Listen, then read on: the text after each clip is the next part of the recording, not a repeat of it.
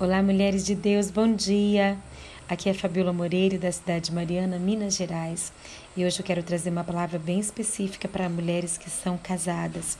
A Bíblia diz, é, lá em 1 Coríntios, no capítulo 10, no verso 12: Aquele, pois, que pensa que está em pé, veja para que não caia. É, já falei, né, em alguns devocionais bem anteriores sobre como o inimigo de Deus está irado contra as famílias e usa várias armas para destruir o nosso lar.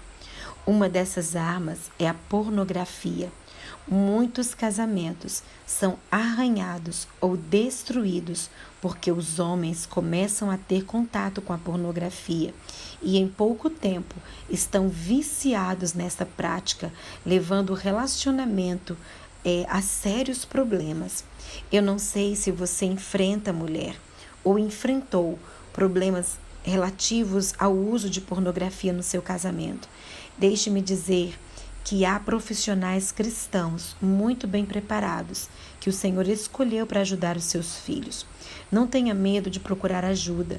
Se o seu esposo demonstra arrependimento e vontade de mudar, Coloque-se ao seu lado nessa luta e procure aconselhamento profissional.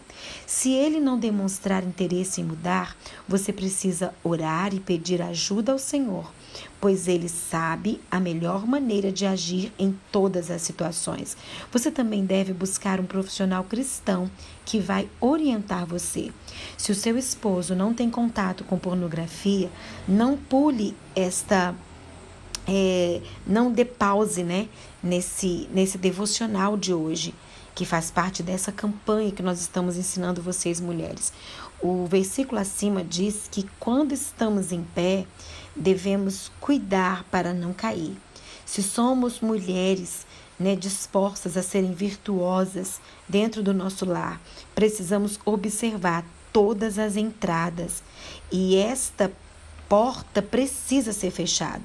Você pode orar para que o seu marido se mantenha longe desse mal e seja fortalecido diariamente pelo Espírito Santo. Esse é o mal deste século.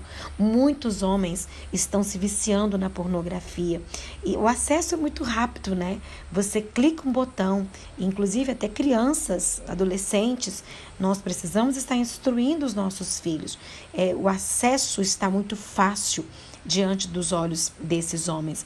Então você precisa, é, de fato, orar para que o seu marido seja fortalecido pelo Espírito Santo. Não se esqueça de que há um inimigo feroz, disposto a, lançar tentações em diversas áreas da vida do seu, do seu marido. É, Gary Thomas ele fala de maneira muito interessante sobre esse assunto no seu livro é, no seu livro Influência Sagrada, como Deus usa as esposas para moldar as almas do seu marido. Um livro excelente que eu recomendo para vocês. Ele diz assim no livro que Deus é, sabe exatamente o que o seu marido sente, porque a cada dia ele vê cada pensamento cada tentação.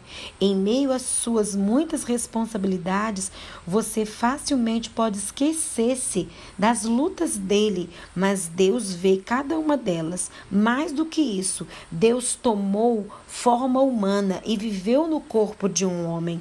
Então precisamos orar para que o Senhor fortaleça o nosso lar, fortaleça o nosso cônjuge e o que você puder fazer para tampar essa brecha faça, cumpra o seu papel como auxiliadora, companheira idônea, aquela que está ali pronta para dar prazer e receber prazer através do seu marido. Eu quero orar por você neste momento. Senhor, eu te peço que fortaleças é, cada uma dessas mulheres, fortalece os seus maridos, para que eles se mantenham longe da pornografia e coisas desse gênero.